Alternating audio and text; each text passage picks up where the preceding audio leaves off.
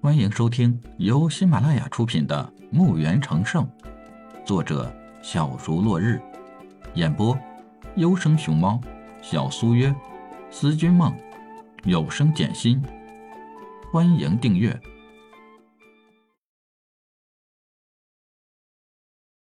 一百五十集。这怎么可能？正在国王揣测时，又一个人来报告说，邢鱼在黎明前带人回到了都城。去给我找于行，去派人给我把那些哄抢的人全部抹杀，一个不留。国王在暴怒，大臣们在颤抖，都城在乱哄哄，大批的军队开始开进街市，不论是任何人，开始抹杀。是的，是抹杀，因为这些军队杀的不光是那里的抢匪，更多的是平民。新罗国的国都就像人间地狱一样，静的可怕，血雾弥漫。而李海则是带着邢鱼，再次的坐上了马车，向着林苑城而去。此时，李海很是心痛，虽然救了邢鱼和他手下两百多人的家人。但是，在李海精神感知下，感知到了都城内发生的一切，自己是在救人，还是在害人？回到林苑城里，李海也是一副愁眉苦脸的样子。次日，李海来到了府门外，发现一个新事项，那就是五大门派的弟子，在前府和新建的拍卖会维持秩序。而这五大门派的弟子不是分开的，而是混编的，看上去他们之间还相处得很融洽，真是一大奇景啊！听说这五大门派平时互相打得你死我活，也真是难为他们了。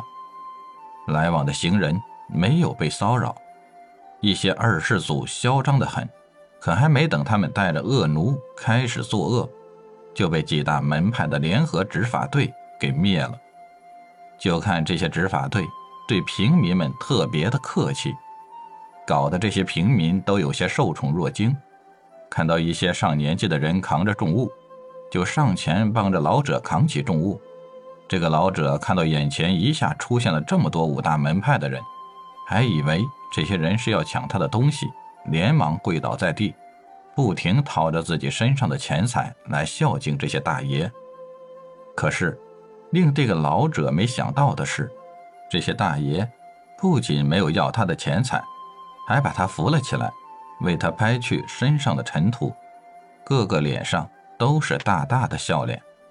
老者狠狠地给自己来了一巴掌，觉得有点疼，但是为了搞清楚自己是不是在做梦，就又给自己来了一巴掌，很疼，真的很疼，不是做梦。老者挠挠头。看着天，想到：难道天变了？原来是五大门派联合开了个会，通过傅天的描述，得知李海很讨厌那些仗势欺人的人。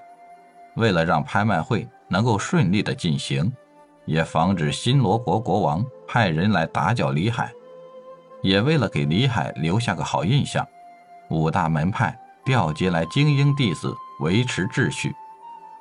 当各大门派的弟子星夜兴致勃勃地赶来，准备和别人大干一场时，得到的命令却是让他们组建联合执法队，保护潜府和拍卖会现场。在这一区域不得扰民，见到老人和小孩需要帮忙的，要主动上去帮忙。遇到二世祖闹事儿，直接押解到联合指挥大营。各大门派。几千精英弟子听到长老下达的命令，很怀疑自己的耳朵是否出现了幻听。接着，重点强调，不得打搅前府出来的任何一个人。如果府内有人出来时，要严格的贴身保护。如果有哪一队保护不力，将接受联合执法营的处罚，逐出门派，并且各大门派永不录用。这是五大掌门统一下达的指令，所以五大门派精英弟子就开始混编，分成五个区域巡逻执法。以前打得头破血流的，没想到今天能在一起合作，还得帮助那些贱民。有些弟子没有去执行长老的命令，仗着自己门派里有靠山，还不以为是，直接被拉回去，用魔法鞭子当众抽打五十鞭，皮开肉绽。这下所有的弟子就都欢快的去帮人去执法，干得热火朝天。而平时的仇人，在拍卖会这一期间都成为了好友，每天忙完自己的事务，没事就互相勾肩搭背的买些韭菜，开始哥俩好了，有买有卖，秩序好的一塌糊涂。本应出现的巡城士兵队改成了联合执法队，不时还有大执事来抽查，倒是搞得蛮正规的。